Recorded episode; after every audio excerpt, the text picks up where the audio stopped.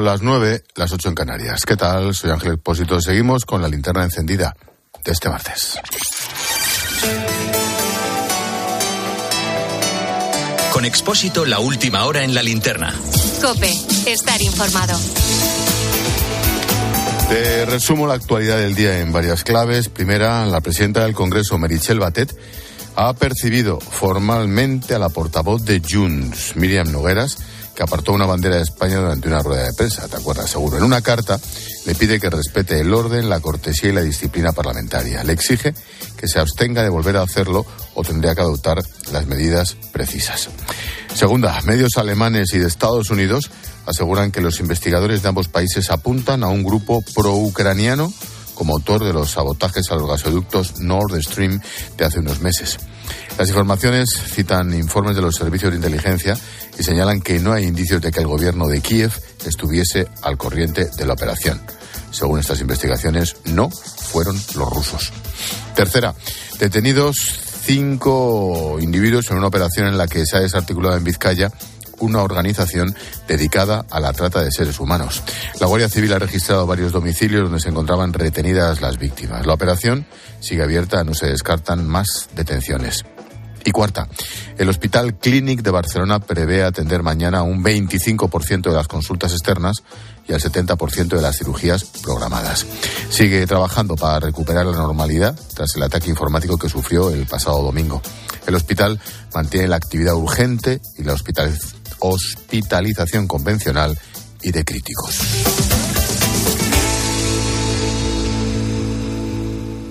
Mírala, mira la que viene saludando. Ya está, ya está. Mira. Ya está, ya está. Cógetela, cógetela. Ya está, ya. ¿Quieres el chupe? Empieza a caer la tarde en el Hospital Universitario Reina Sofía de Córdoba. En una de las salas hay algo más de ajetreo de lo normal. Mucho movimiento, nerviosismo por parte de algunos familiares. Algo, por otro lado, normal, porque en el interior de esa habitación se está produciendo el nacimiento de una, de una pequeña.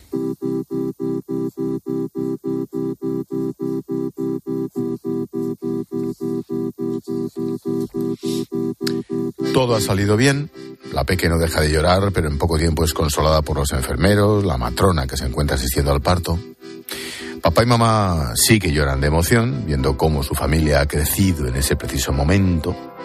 Pocos días después, volvemos al hospital, a la zona de maternidad, y descubrimos cómo están nuestros protagonistas. Presento a Noah, que nació el día 3 de marzo, a las once y media, y bueno, como veis es súper buena, solamente come y duerme, y, y nada, está fenomenal. Aquí dándole el solito, que nos han dicho que le tiene que dar un poquito la luz. Yo me llamo Rocío, tengo 40 años y nada, hemos tenido un parto por cesárea porque no se colocaba del todo bien y a pesar de la edad y de todo eso, pues hemos salido bastante bien, la recuperación está siendo bastante buena. En la manera de coger a Noah, en la calma que transmite, se nota que Rocío sabe muy bien cómo es esto de los bebés y de dar a luz. Ella tuvo su primer hijo a los 17 años, reconoce que en estos últimos ha cambiado muchas cosas a la hora de, de dar a luz. Sí que estamos mucho más humanizados todo, mucho más información a la mamá. Antes era un poco más estricto todo, quizás, ¿no? Pero veo que va mejorando muchísimo el tema de la maternidad porque hay mucha más información. Después todo el, todo el personal está como muy informado de en qué proceso se encuentra la mamá, entonces es muy fácil. De, antes había muchas interrupciones, a lo mejor durante la hospitalización, y ahora es como más, más humanizado, el trato es mucho más, pues eso, te dan mucho amor en todos los procesos desde que llegas a, a. El caso de Rocío no es nada habitual en nuestro país porque de media el número de hijos por mujer es de 1,2 es decir, menos de dos hijos. ¿Cómo se puede solucionar esto?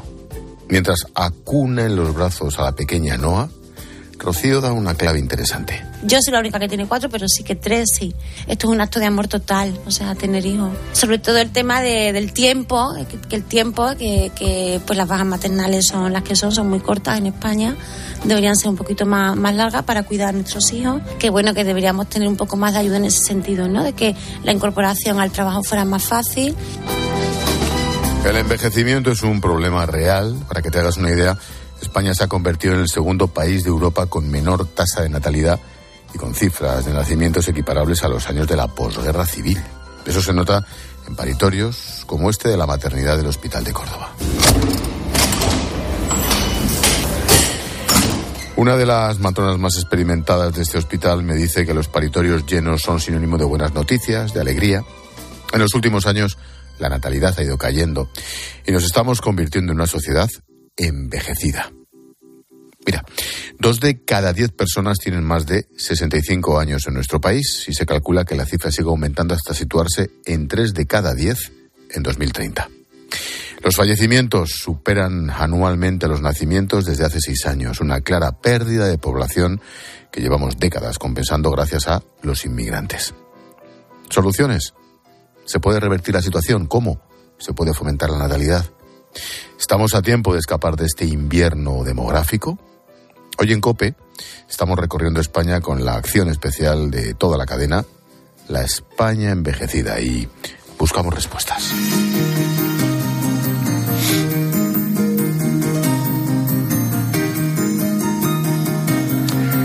En esta maternidad de Córdoba me llama la atención que en la sala de espera todas las paredes están pintadas, flores, ballenas, casas. Todo para hacer más ameno el tiempo que pasen los niños dentro. Hay silencio, se rompe, eso sí, por el sonido de algunas, de algunas máquinas.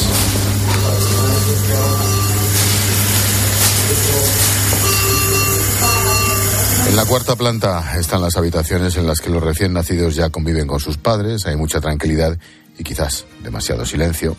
Hoy está siendo un día muy tranquilo, según las enfermeras. Nos, nos dirigimos al fondo, justo donde se sitúa uno de los despachos de esta maternidad. Hola, buenas noches. Soy Ana Ortiz, soy jefa de servicio de ginecología del Hospital Universitario Reina Sofía y comencé mi actividad profesional en el año 1981. O sea que llevo 42 años de ejercicio profesional, o sea que creo que tengo una visión bastante a lo largo del tiempo de cómo han evolucionado nuestros paritorios y nuestra maternidad. Pues sí. Nadie mejor que la experiencia de Ana para explicarnos cuáles son las principales diferencias de los últimos 40 años en la manera de dar a luz en nuestro país. Todo avanza y eso ha provocado que el trabajo para médicos y enfermeros se tenga que adaptar a lo que piden los nuevos pacientes. Recuerdo cuando comencé el ruido de los paritorios eh, el no puedo, no puedo, no puedo, no puedo, no puedo, o sea, cada vez que tenía la contracción, pues era un ruido habitual de los paritorios. Eso, por una parte, eso desapareció a partir de del 2000, a partir de, del siglo XXI, porque empieza a aplicarse la analgesia epidural. Luego la atención mm, más humanizada, eh, cuando yo comencé no se planteaba que entrara la pareja. Su pareja está al lado, le coge la mano, viven los dos el proceso del parto. Eso también es un, un avance muy significativo. Si atendemos a los datos, se demuestra fielmente el problema de la natalidad que está sufriendo España. En 2022 nacieron casi 330.000 bebés en nuestro país, la tasa más baja en 81 años, marcando en la última década una caída de hasta el 40%. Para Ana, los números en el Hospital Reina Sofía de Córdoba son también muy claritos. Había una media de 28 partos al día. Había días que había 36 partos, como es lógico. Unos días había más y otros días, pero la media era 28 partos al día. A día de hoy, eh, el año pasado, en concreto, la media anual fue de 6,85 partos al día. O sea, que hemos como reducido a la quinta parte nuestro número de partos. En esa serie histórica que arranca a finales de los años 80 y que constata el descenso de la natalidad en España, hay un dato que llama la atención.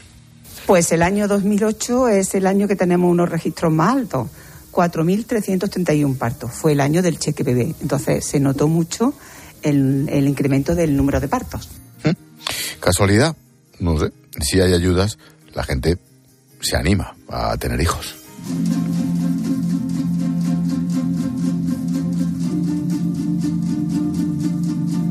Hola, muy buenas. Yo soy Gema, Gema Carrasco, y soy matrona del Hospital Reina Sofía y aterricé en este hospital en el año 2008. Muchos recién nacidos han pasado por las manos de Gema, que nos cuenta que siempre que hay actividad en los paritorios ella se siente feliz, realizada. Durante los años que lleva como matrona ha vivido experiencias de todo tipo, he visto caras también de todos los caracteres por parte de los padres. Veo muchas, muchas caras veo muchas caras. Veo caras mm, a veces de, de asombro. Veo caras, sobre todo, por supuesto, de felicidad, ¿no? De agradecimiento, porque muchas veces lo primero que hacen es, ay, muchas gracias, como si hubiese parido a su hijo yo. Eh, y, y, ahí también igual mm, cada mujer es un mundo y cada mujer reacciona de una manera completamente distinta. La base es el amor. Ahí eh, es, estamos impregnados de amor en el paritorio. Cada año que pasa las mujeres que llegan para dar a luz a su primer hijo son más mayores. Un poco a verlas venir, con muchos miedos, con muchas dudas y esperando que el personal sanitario pues esté ahí a la altura para, para ayudarlas en lo que en lo que podamos sí. nosotros las tratamos a todas las a todas las mujeres las tratamos por igual entonces la edad no es un dato muy determinante a la hora de nosotros asistir a, una señora nos fijamos en muchas más cosas cada mujer es, es un mundo y tenemos que adaptarnos a sus necesidades individuales la edad media de las mujeres que tienen su primer hijo se sitúa en casi 32 años, el registro más alto de la serie histórica. Hace 10 años, la madre primeriza tenía una edad media de 28. Esto es algo que la doctora Ortiz ve a diario. La edad media de nuestra embarazada del año pasado era de 32 años. Cuando comenzamos, cuando yo comencé mi actividad y bueno, y conforme ha ido pasando los años, se ha ido incrementando un 0,5, 0,6% cada año. Antes era muy frecuente que parieran chiquitas de 15 años, de 16 años, de 18 años. Hoy en día es un embarazo de alto riesgo, ya por debajo de, de 18 años. Dejamos el hospital con un diagnóstico claro. Cada vez hay menos nacimientos, una quinta parte menos que hace 30 años. Las madres primerizas son más mayores, dan a luz de media a partir de los 32, y las familias tienen cada vez menos miembros, como mucho, dos niños.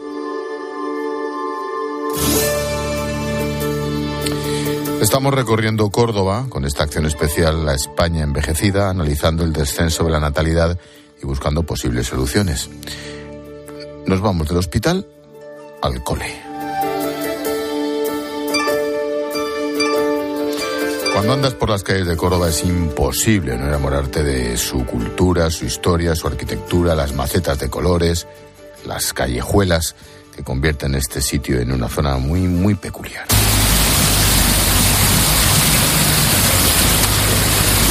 Muy cerca del ayuntamiento del templo romano la vida sigue. Varios grupos de turistas se dirigen hacia la mezquita, mientras llama la atención ver que hay muchas personas andando. Sí, la mayoría de ellas superan los 60 años. Me encuentro con Manuel. Bueno, jóvenes, pocas. Aquí estamos todos ya un poco mayores. ¿Por qué? Pues porque eh, llevamos ya 40 años viviendo, otros 50 Ahí hay una residencia, ahí no está ese árbol de mayores y aquí son de la tercera edad, en general. La falta de accesibilidad con el coche, lo caro que son los pisos en el centro y que cada vez son más los jóvenes que deciden vivir en las afueras, convierten este barrio en uno de los más envejecidos de Córdoba. Y eso, eso se nota en los negocios que antes eran indispensables en el día a día. Aquí hay una calle aquí, que sale de la Plaza de las Tendillas y esa calle era la más comercial de Córdoba hace 50 años, se llamaba la calle Nueva. Se llama la calle Nueva, en realidad se llama Claudio Marcelo. Pero ahí había cinco ferreterías, había tiendas de tejido, había de todo. Está muerto, está muerta. Ahí había unos almacenes, ¿eh? sin vida, sin nada, y aquello tenía. Era la calle, la arteria principal. Y el, el centro estaba prácticamente eh, muerto. A tan solo 300 metros de donde hablamos con Manuel se encuentra el Colegio Diocesano Reales Escuelas La Inmaculada, que lleva funcionando, ojo, dos siglos. Es un centro concertado que pertenece a la Fundación Santos Mártires. Decidimos entrar justo cuando los niños se encuentran en el recreo.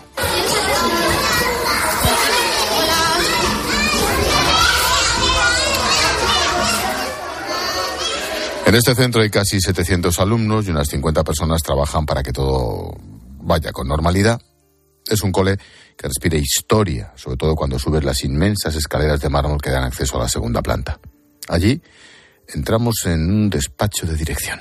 Yo soy María Carbonel, soy la directora de la Fundación Santos Mártires de Córdoba y bueno, pues eh, para nosotros el tema del invierno demográfico realmente eh, es un problema, ¿no? Porque están Para que te haga una idea, este año en la escolarización vendrán o se adjudicarán 156 niños menos. Eso implica 156 pupitres vacíos.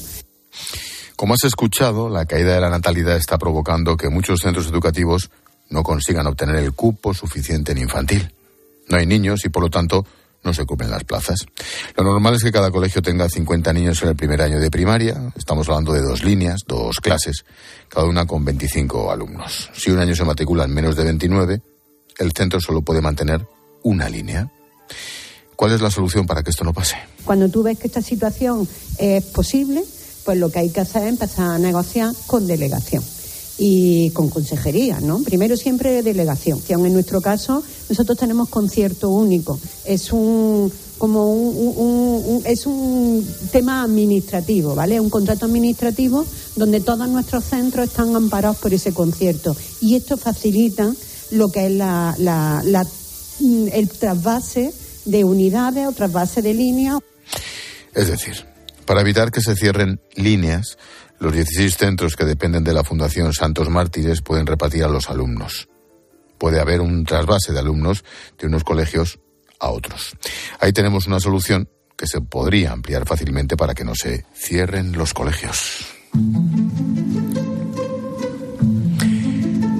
Seguimos recorriendo el colegio y nos encontramos con el responsable de todo esto, con el director Enrique. Pues yo soy Enrique Muñoz Herrera, soy el director de la Real Escuela La Inmaculada Estamos hablando de un colegio centenario, eh, bueno, el colegio más, más antiguo de Andalucía y uno de los diez colegios más antiguos de eh, España. Los centros infantiles se encuentran ahora ante uno de los retos más importantes de su historia. Según los, los, datos de la Asociación de Centros Autónomos de Enseñanza Privada, el curso pasado cerraron casi el 20% de las escuelas infantiles privadas. No hay niños.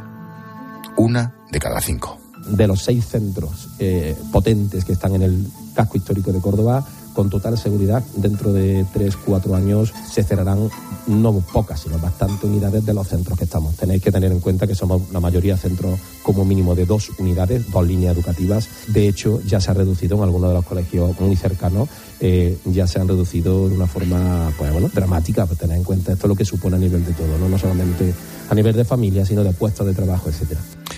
El cole está en pleno casco histórico, donde cualquier edificio es una auténtica obra de arte, pero sin embargo, esto actúa en contra, porque no se permite el paso de vehículos hasta aquí. Cada vez son más los padres jóvenes que deciden vivir fuera.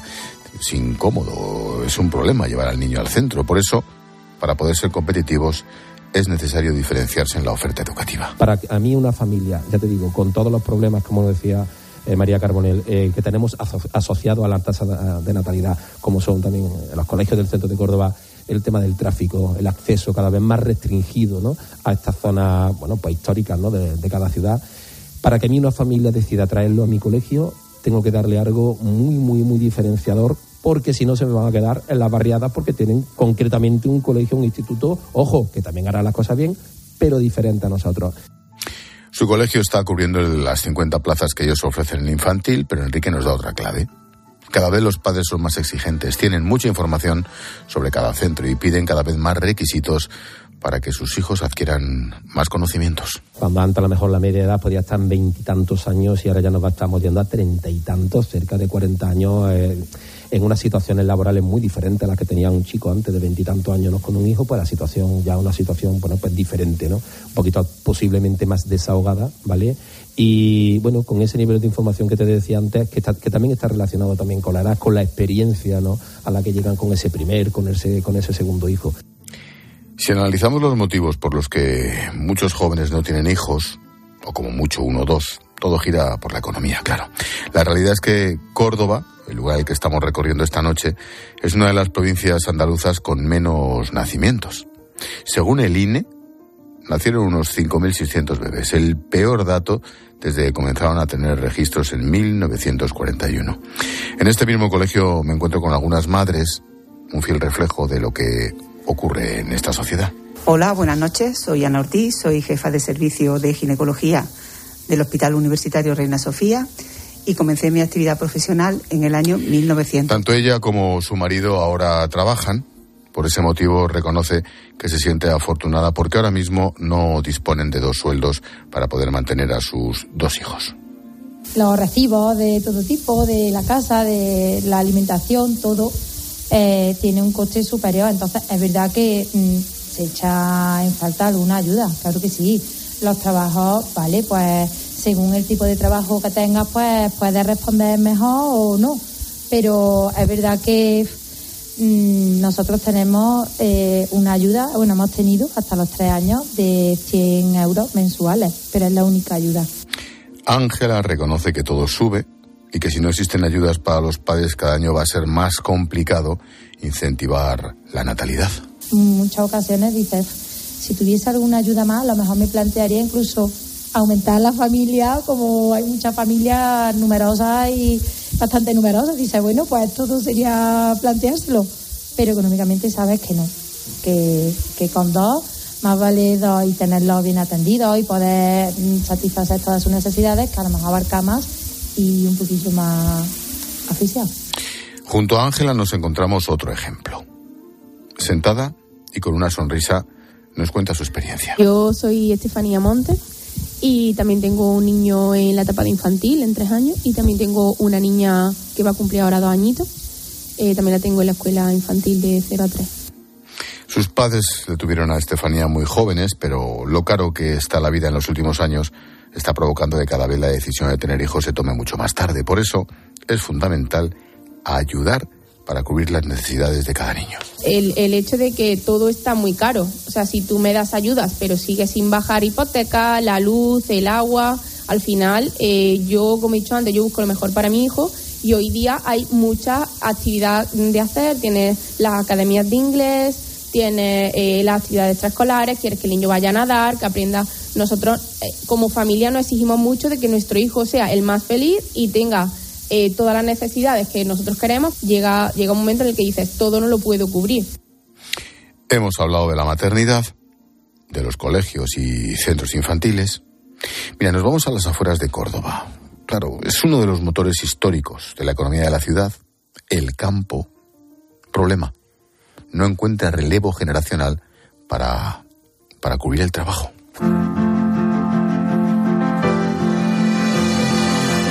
Si hay una imagen representativa de esta región, de esta comarca de Córdoba, es la de los kilómetros y kilómetros de olivares.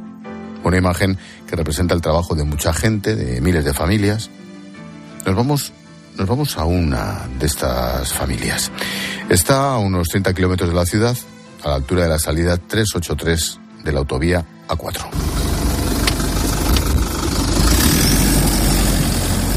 Para que te hagas una idea, la provincia de Córdoba cuenta con más de 373.000 hectáreas dedicadas al cultivo de la aceituna, de las cuales cerca del 85% son de secano. Ahora este lugar está tranquilo, tan solo varios operarios trabajan para retomar el sistema de riego. Si hubiéramos venido antes, hace unos meses, este silencio se habría roto por el ruido de las motosierras. La poda es una de las fases fundamentales a la hora de empezar la elaboración del aceite. Otra se produce durante los meses de otoño y comienza a partir de septiembre.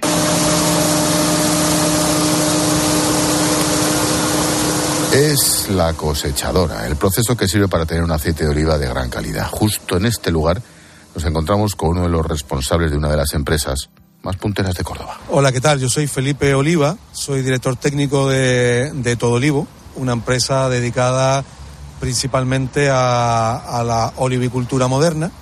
Nos dedicamos al desarrollo y manejo de, de olivares en seto, olivares eh, modernos, llevados de una forma mecanizada, ¿no? en donde nuestro principal objetivo es, es dotar al agricultor, al olivicultor, de las herramientas necesarias para obtener un producto de máxima calidad.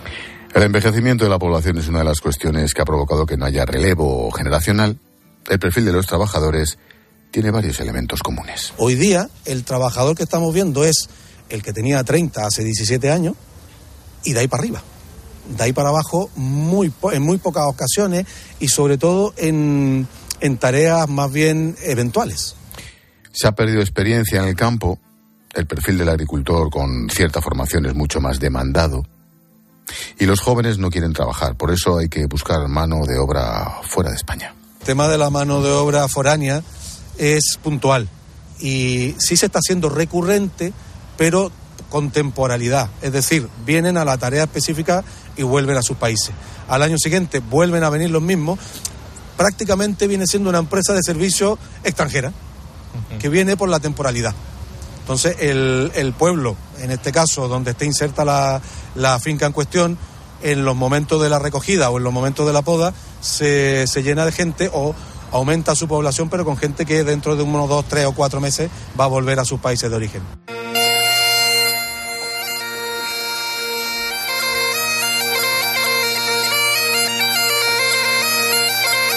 No permanecen en el pueblo, un pueblo que sigue envejecido. Esto de la cuestión generacional no afecta solo al campo. Mira, te voy a contar otro sector que es fundamental, ¿eh? también influye directamente y mira, dejamos Córdoba y nos vamos hasta Coruña. Sí, sé que es un cambio radical, pero tiene mucho que ver. Juan Carlos Corras es el responsable de la lonja de esta ciudad. Lleva toda la vida en la pesca. Desde el año 1992 se levanta a las 3 de la mañana. Ahora un poquito más tarde. En La Coruña descargan barcos de todo tipo, desde los de marisqueo hasta los de pesca de altura. Su trabajo es duro, pero ya se ha acostumbrado. Tras efectuar el desembarque se procede inmediatamente al pesaje de todas las capturas que ha realizado el barco y se le etiqueta caja a caja. A partir de las 6 de la mañana comienza la subasta que aquí se hace pues con método tradicional, ¿no? A viva voz cantando. Seguro que tienes la imagen en la cabeza, la típica lonja con el pescado fresco subastándose a viva voz.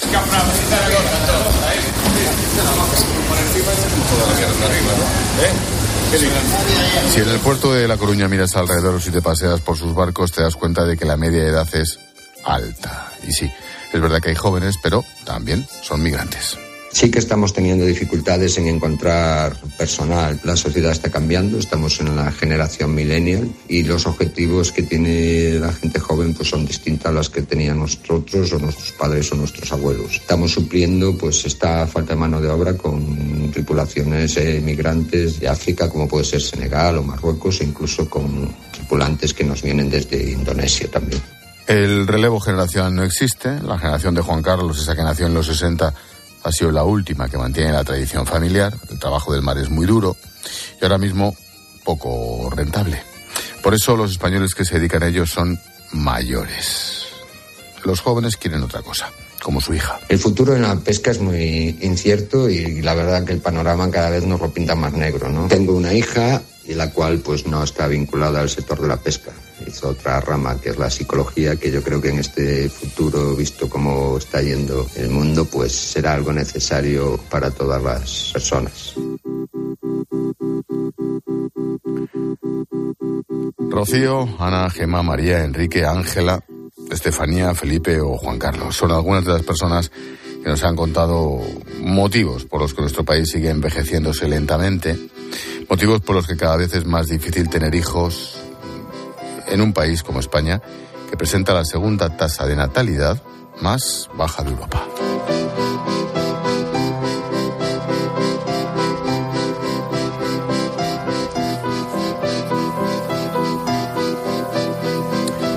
Hola Paloma.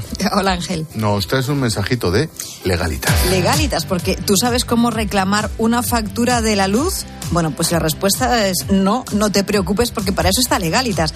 Porque con Legalitas cuentas con expertos que te ayudan a solucionar tus temas, esos temas que no controlas. Además es muy fácil, mira, puedes contactar con ellos por teléfono o internet todas las veces que quieras, incluso 24 horas si es un tema urgente.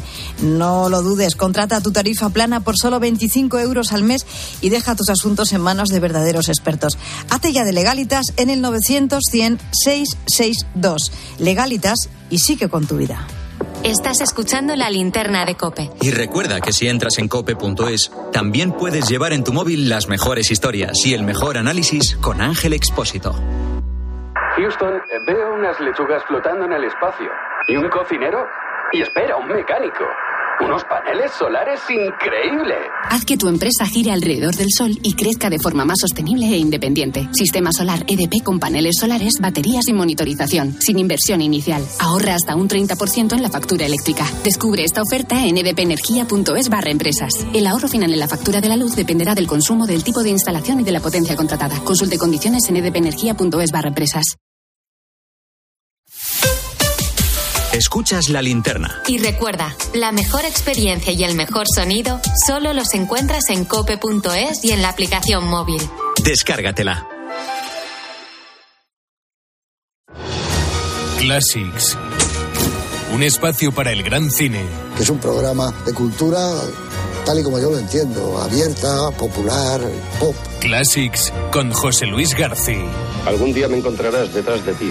Esta semana, Río Rojo con John Wayne y Montgomery Cliff. Y ese día te mataré. El viernes a las 10 de la noche en 13.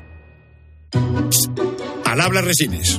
Te voy a resumir esto rápidamente. Más móvil te da atentos, fibra y dos líneas móviles con 30 gigas a compartir. Y todo esto por 39,90 euros al mes durante un año.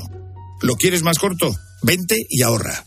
Llama gratis al 1498. Más móvil, ahorra. Sin más. Abres la orden de pedido y metes el numerito. ¿Qué numerito? Son ocho dígitos y seis letras. ¿Cómo? Lo tienes en el mail. ¿Qué mail? Yo no tengo ningún mail. ¿Qué mail? ¿Qué mail? Si la tecnología se pone difícil, pásate a la tecnología eléctrica con la gama Citroën Pro en los Business Days. Ofertas únicas con stock disponible hasta el 20 de marzo.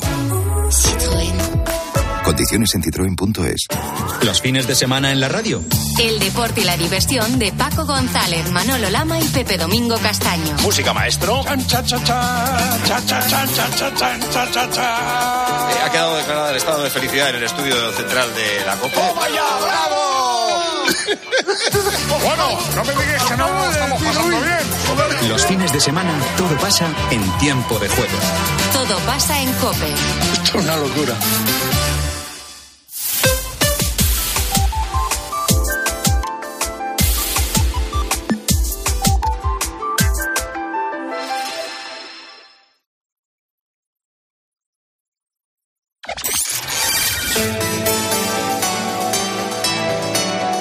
Con Expósito, la última hora en la linterna. Cope, estar informado. La última hora nos llega en esta linterna desde el Congreso. Se acaba de votar la reforma socialista de la ley del solo sí es sí. Ricardo Rodríguez, buenas noches, última hora.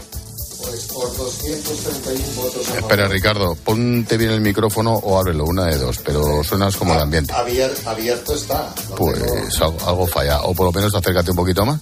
Bueno, pues, a Ahora ver, sí. a- ahora sí. Perfecto. Vale, pues por 231 votos a favor, 56 en contra y 58 abstenciones, el PSOE acaba de sacar adelante esa toma en consideración de su propuesta. Nadie ha aplaudido y ha sido con el apoyo del PP, además de Ciudadanos, PNV, Coalición Canaria o PDCAT, que se han alineado con los socialistas. Enfrente, socios parlamentarios de izquierdas como Esquerra, Bildu o BNG han seguido atados a Unidas Podemos en su voto en contra, mientras Vox, Más País o Compromís se han abstenido. Ahora se abre un periodo de tramitación parlamentaria que llegará hasta abril. Sin embargo, parece cuesta arriba el camino hacia una futura entente. En la antesala de la votación te cuento que Yolanda Díaz e Irene Montero se han reunido en una sala enfrente del hemiciclo. Han vuelto con caras muy largas. Nunca debimos llegar hasta aquí, había comentado la vicepresidenta segunda. Gracias, Ricardo. Hablamos en un ratillo. Abrazos. Hasta ahora, amigo. Expósito. La linterna. Cope, estar informado. 443.078, casi medio millón es el número de trabajadores con contrato fijo discontinuo que no trabajan, es decir, que en este momento están en paro. Eso significa que el número total de desempleados no es el de las cifras oficiales, 3 millones, sino que en realidad estamos en 3 millones y medio. La portavoz del PP, Cuca Gamarra, ha pedido a Yolanda Díaz que comparezca en el Congreso. Y lo que hemos podido descubrir es que realmente no solo había maquillaje, sino que había la ocultación de un dato. Y por tanto ahora tiene que dar explicaciones. Y es por lo que el Grupo Parlamentario Popular ha registrado la solicitud de comparecencia de la vicepresidenta para que dé cuenta de este dato que por fin hemos conseguido. Carmen Broncano, buenas noches. Buenas noches, Ángel. El momento, de momento el gobierno mm, responde a aquella pregunta en el Senado, pero no se ha pronunciado. Eso es, no sabíamos hasta ahora la cifra oficial de fijos discontinuos que estaban sin trabajar. Lo ha hecho, como decías, el PSOE en una sesión en el Senado. El dato de 443.078 trabajadores corresponde al cierre del año pasado y aumenta la cifra de desempleados un 15%. La mayoría de ellos, de hecho, están recibiendo la prestación por desempleo. Este es uno de los grandes frentes abiertos del Gobierno, el recuento real del número de desempleados después de la reforma laboral. Te recuerdo que un fijo discontinuo son aquellos que trabajan de forma intermitente, por ejemplo, los socorristas de las piscinas en verano o los monitores de esquí. El gobernador del Banco de España, Hernández de Cos, espera mejorar las previsiones para este año. Creemos que es altamente probable que las previsiones de crecimiento del PIB real de la economía española para 2023 se revisen al alza respecto a las de diciembre, mientras que las de inflación general lo hagan a la baja. Más cosas. Seguimos con las reacciones después de la decisión de Ferrovial de trasladar su sede social a los Países Bajos. La empresa ha negado que sea por falta de seguridad jurídica en España la vicepresidenta y ministra de Economía, Nadia Calviño, celebra ahora estas declaraciones. Celebramos la rectificación de los portavoces de Ferrovial, que hoy han dicho ayer y hoy muy claramente que España es un país eh, que en materia de seguridad jurídica y estabilidad está entre los más avanzados del mundo. Y yo celebro que la empresa haya rectificado esas comunicaciones públicas que no se corresponden con la realidad y que, por tanto, en nuestra opinión, no justifican ningún tipo de movimiento de este tipo. Calviño también ha aplaudido la cesta de la compra antiinflación que el gobierno francés ha acordado en los supermercados. Espera que las empresas extiendan la medida aquí en España damos por supuesto que aquellos grupos multinacionales que tienen presencia en España extenderán cualquier política comercial que pueda beneficiar a los ciudadanos franceses, a los ciudadanos españoles, por supuesto. Claro, damos por supuesto que se le ocurre al gobierno francés que a mí que me lo den todo hecho. Bueno, de momento las distribuidoras no se han pronunciado. Serían cuatro los supermercados franceses que operan aquí en España y que se han comprometido a crear esa cesta de la compra antiinflación, pero de momento aquí no hay ningún acuerdo, tampoco hay fecha de ninguna reunión entre las partes implicadas. Podemos sigue presionando al PSOE y a las asociaciones de distribuidoras, pero estas insisten en que la medida en España no es posible. Nuestra ley de la cadena alimentaria no es la misma que la francesa y no entienden por qué son los supermercados los que tienen que asumir la bajada del precio y no los proveedores. Y la última, el Gobierno ha aprobado la ley de paridad para la empresa pública y privada. La ley tiene cinco puntos, las listas electorales, el Consejo de Ministros, los consejos de administración de las grandes empresas, también las juntas de gobierno de los colegios profesionales y los jurados de reconocimiento público. La paridad no es del 50-50, sino del 60-40, es decir, como mucho podrá haber un máximo del 60% de hombres en estos organismos. La norma en las grandes empresas tendrá que cumplirse antes de 2024 y en las medianas en 2026. Vamos, vamos a por el invitado. Vamos. El gobierno quiere privatizar las torres de control de siete aeropuertos. Bilbao, Santiago, Palma de Mallorca, Málaga, Gran Canaria y los dos de Tenerife. Hoy se ha debatido el asunto en la Comisión de Transportes eh, con la proposición no de ley lanzada por Esquerra, Bildu y Venega contra esa orden ministerial. Los controladores también se oponen. Daniel Zamit es controlador aéreo portavoz del sindicato mayoritario USCA. Daniel, ¿qué tal? Buenas noches. ¿Qué tal, Ángel? Buenas noches. Mm, ¿Lo he dicho bien? ¿Estáis en contra de esta orden ministerial en principio? ¿Por qué? Bueno, porque entendemos que privatizar un servicio público como es el servicio de control aéreo, que produce unos ingresos buenísimos al Estado, que es de una calidad eh, bastante fuerte dentro de los estándares europeos y que antepone el interés privado por encima del interés público, pues no lo entendemos ni el momento ni, ni la razón. ¿no? Es decir, nosotros en Aire, que es la empresa que presta servicios de control en España de manera mayoritaria, tiene como principal eh, objetivo de su funcionamiento la seguridad de las operaciones, la seguridad aérea. Daniel. Ceder el control aéreo a unas empresas cuyo objetivo principal es obtener un beneficio económico, creemos que en este, en este tipo de actividades de transporte de pasajeros pues no es lo, no es lo razonable. Daniel, ¿qué tal? Buenas noches. Buenas noches. ¿Por qué entonces quiere el gobierno privatizar estas torres de control? ¿Qué argumento dan? Pues ya digo que no lo entendemos, porque además son torres que son muy rentables. Todas, la torre de Santiago, la de Bilbao, la de Mallorca, por supuesto, la de Málaga, las dos de Tenerife, la Torre de Anclares producen unos ingresos muy sustanciosos.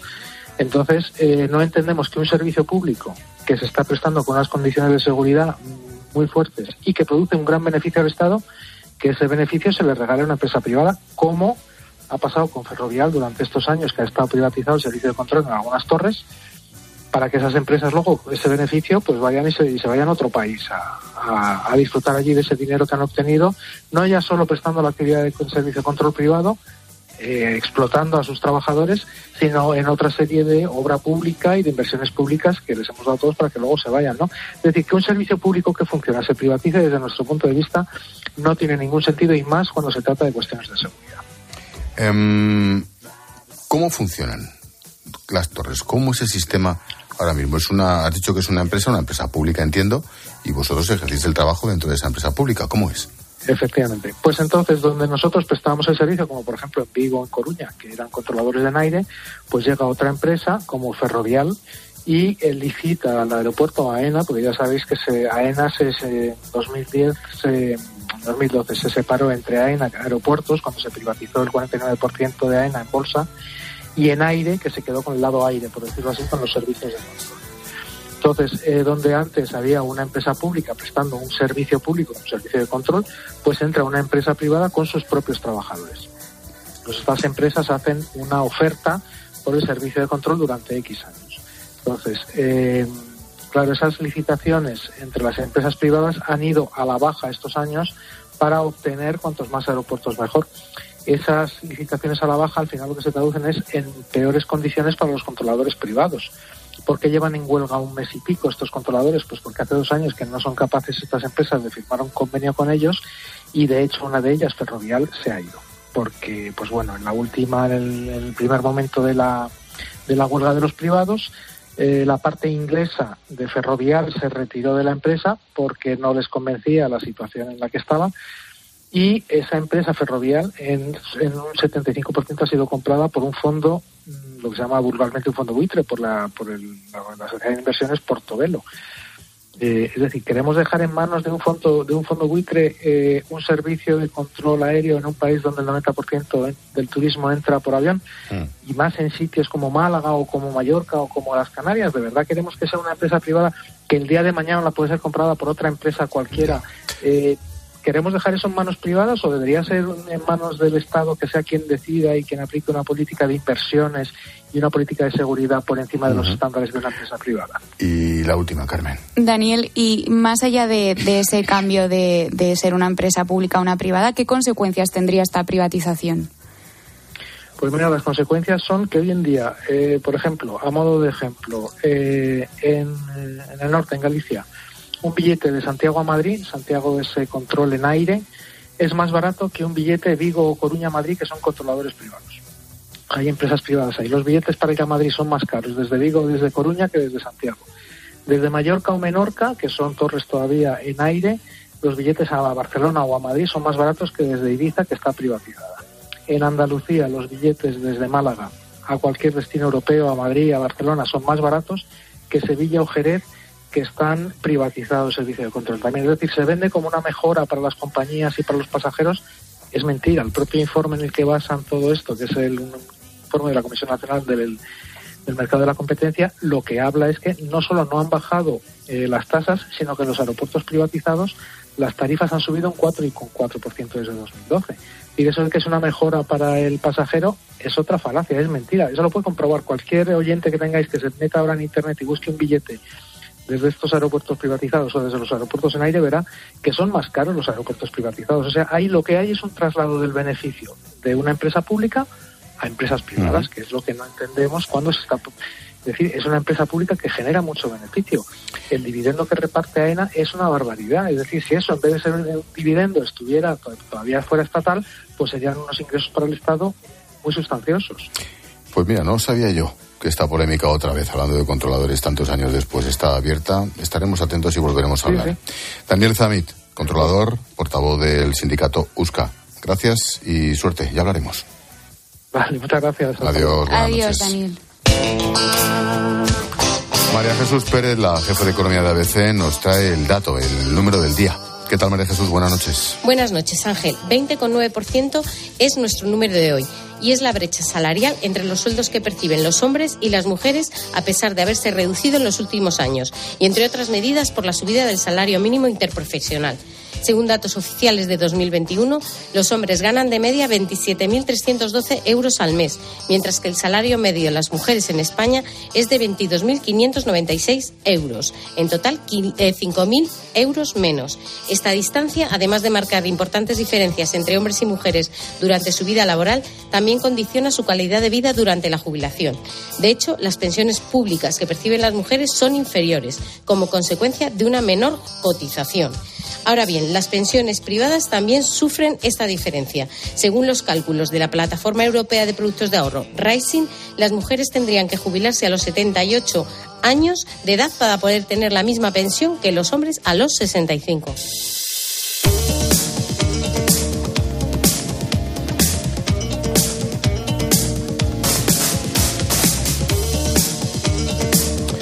El precio de la luz seguido bajando. Después del repunte de febrero, el mes de marzo empieza con un cambio de tendencia. Ahora pagamos el megavatio hora unos 50 euros de media.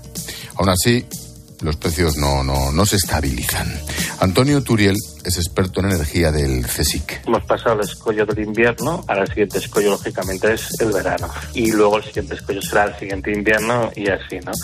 El problema es bastante estructural, tiene que, hay que hacer un esfuerzo importante pues por definir el uso y, y, los proveedores de gas. El problema va a ser bastante estructural y nos va a ir dando sustos de vez en cuando. Esperemos que lo menos frecuentemente posible. Para acabar con la dependencia del mercado del gas, la apuesta se centra ahora en energías alternativas, pero no en la nuclear. De hecho, el plan del gobierno para apostar por las renovables pretende acabar con la energía nuclear en 2035. Manuel Fernández Ordóñez es experto en energía nuclear y autor del libro Nucleares sí. Por favor, Manuel, ¿qué tal? Buenas noches. Hola, buenas noches. Muchísimas gracias. Gracias por atendernos. Me gusta el título, más allá de la tesis, ahora la explicas, porque claro, juegas con aquella chapa que llevábamos todos cuando éramos jóvenes, o casi todos, aquello del nuclear, no, gracias. Bueno, pues ahora nuclear, sí, por favor. ¿Esta energía podría ser una alternativa para España?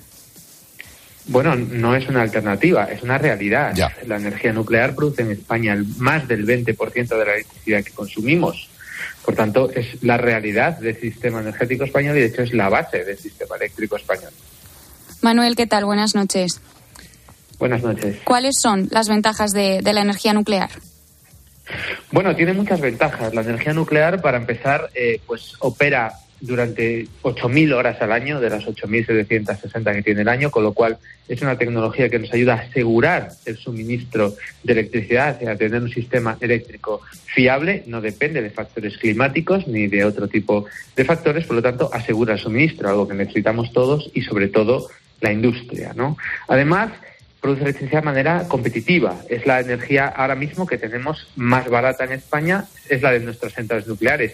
Prescindir de nuestras centrales nucleares nos llevaría a tener que sustituirlas y elijas lo que elijas va a ser más caro que seguir con la operación de las centrales que ya tenemos. Y además producen electricidad sin emitir gases de efecto invernadero. Por tanto, contribuyen de manera positiva tanto a los retos climáticos que tenemos como a los retos económicos y de seguridad de suministro. Mm, hablando de ventajas, ¿es una energía segura y, es barata? Bueno, la, el, la seguridad de las centrales nucleares no está en entredicho, o sea, no, no, no está en discusión. Simplemente es un relato que se ha alimentado desde las posiciones antinucleares pues para tratar de desprestigiar esta tecnología. Pero en España tenemos centrales nucleares desde los años 60 y nunca ha habido que lamentar ninguna víctima ni ningún accidente de gravedad que haya supuesto daño para personas o para el medio ambiente. Por lo tanto, la energía nuclear es extraordinariamente segura y no solo en España, sino en cualquier país que miremos, ¿no? Y con respecto a si es barata, desde luego, la energía nuclear produce electricidad a precios muy por debajo del mercado mayorista. Los costes de la energía nuclear están aproximadamente en el entorno de los 35-40 euros a megavatio hora, cuando tenemos el mercado en más de ciento y pico euros desde hace casi dos años. Manuel, estamos hablando de, de todas las ventajas, pero ¿cuáles serían los inconvenientes de esta energía? Bueno, los inconvenientes de la energía nuclear fundamentalmente son la posición social que tenemos en oposición a la energía nuclear y sobre todo, y ahora hablo del caso de español, de España, pues la oposición de nuestra clase política a la energía nuclear. La energía nuclear tiene unos aspectos que preocupan mucho a la sociedad, como son, por ejemplo, el tema eh, de la seguridad, que una vez más es parte del relato y no se sustenta en los datos reales cuando uno va a la realidad.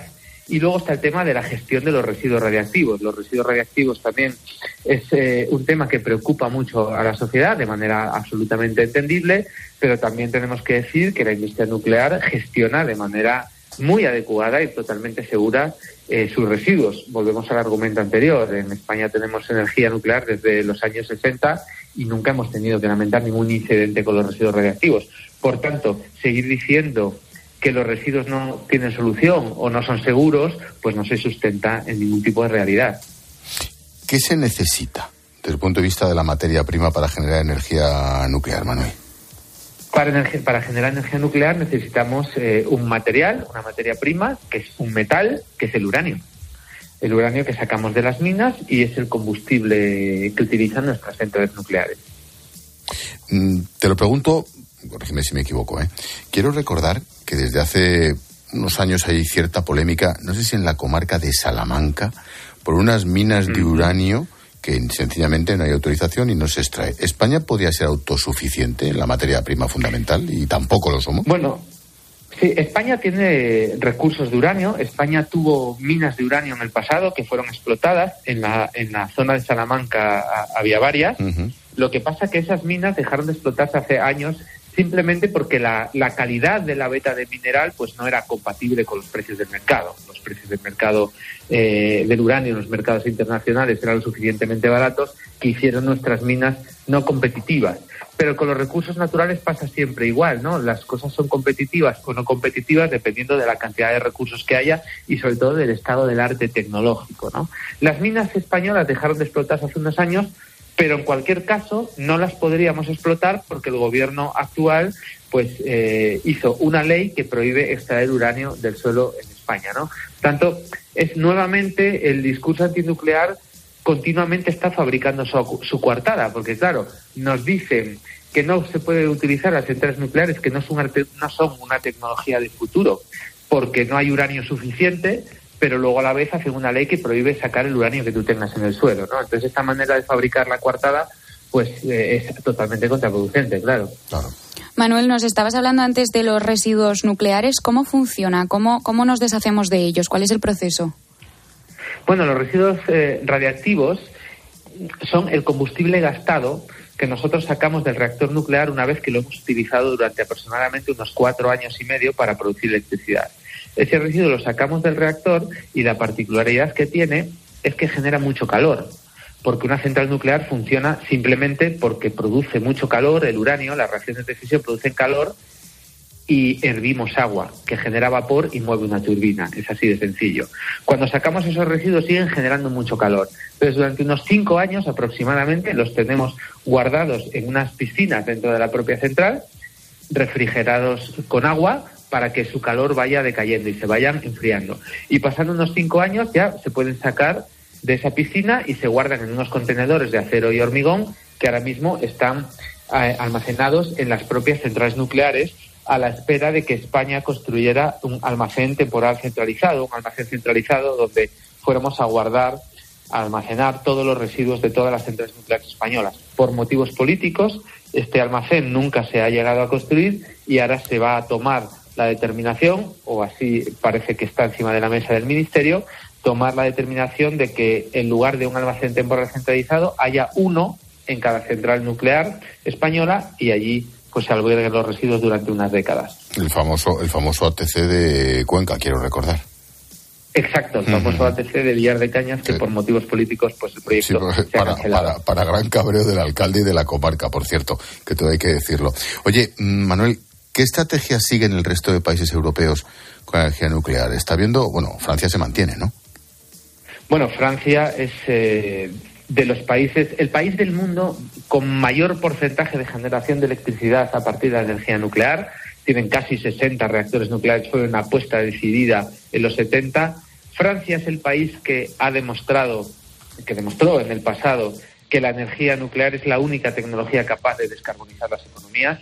Francia en apenas 10 años bajó su dependencia de los combustibles fósiles del 60% a menos del 10% en solo 10 años. Y fue la que abrió el camino, ¿no? Y por supuesto ha seguido con la apuesta desde, desde entonces.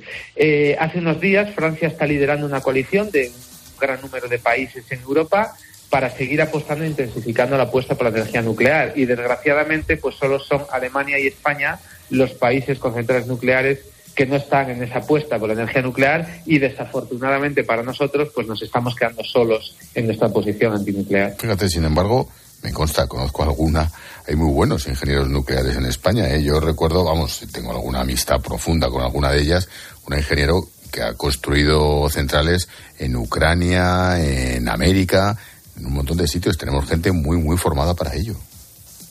Bueno, la ingeniería nuclear española es eh, envidiada en todo el mundo. Somos un referente internacional en materia de ingeniería, en materia de formación, en materia de simulación, en materia de construcción. Es decir, la industria española, y son numerosas las empresas que tenemos, están pues involucradas en la práctica totalidad de todos los programas nucleares que se están desarrollando en el mundo, desde China hasta Estados Unidos.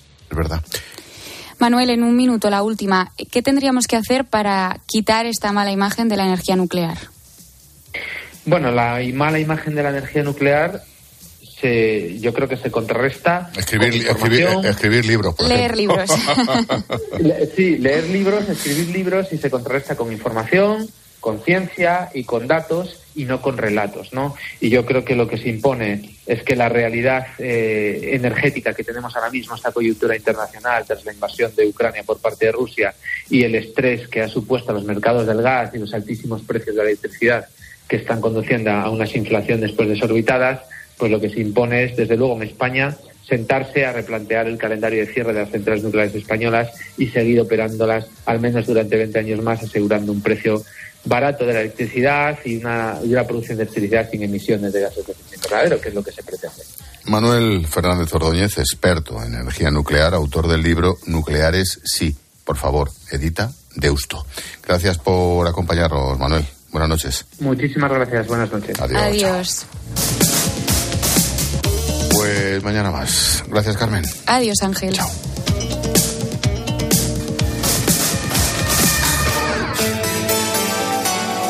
Expósito. La linterna.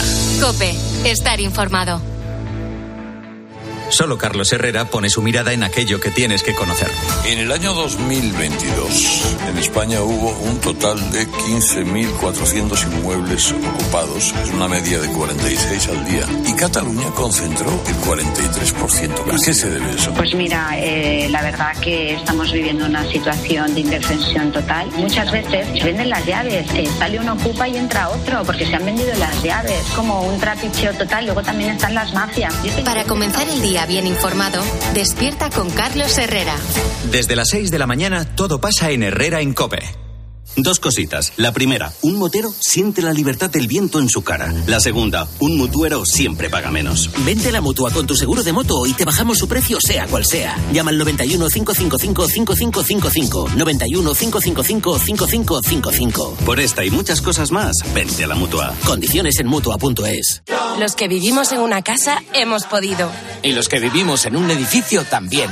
Con Smart Solar de Iberdrola tú también puedes ahorrar hasta un 70% en tu factura de la con la energía solar. Vivas en una casa o en un edificio. Más información en iberdrola.es, en el 924 24 24 o en nuestros puntos de atención. Cambia la energía solar con Iberdrola. Empresa colaboradora con el programa Universo Mujer. Hay palabras que pueden provocar una verdadera reacción en cadena. Ion Aramendi reta dos equipos rivales para demostrarlo. Tensión, acción y 150.000 euros de bote en un concurso encadenadamente divertido.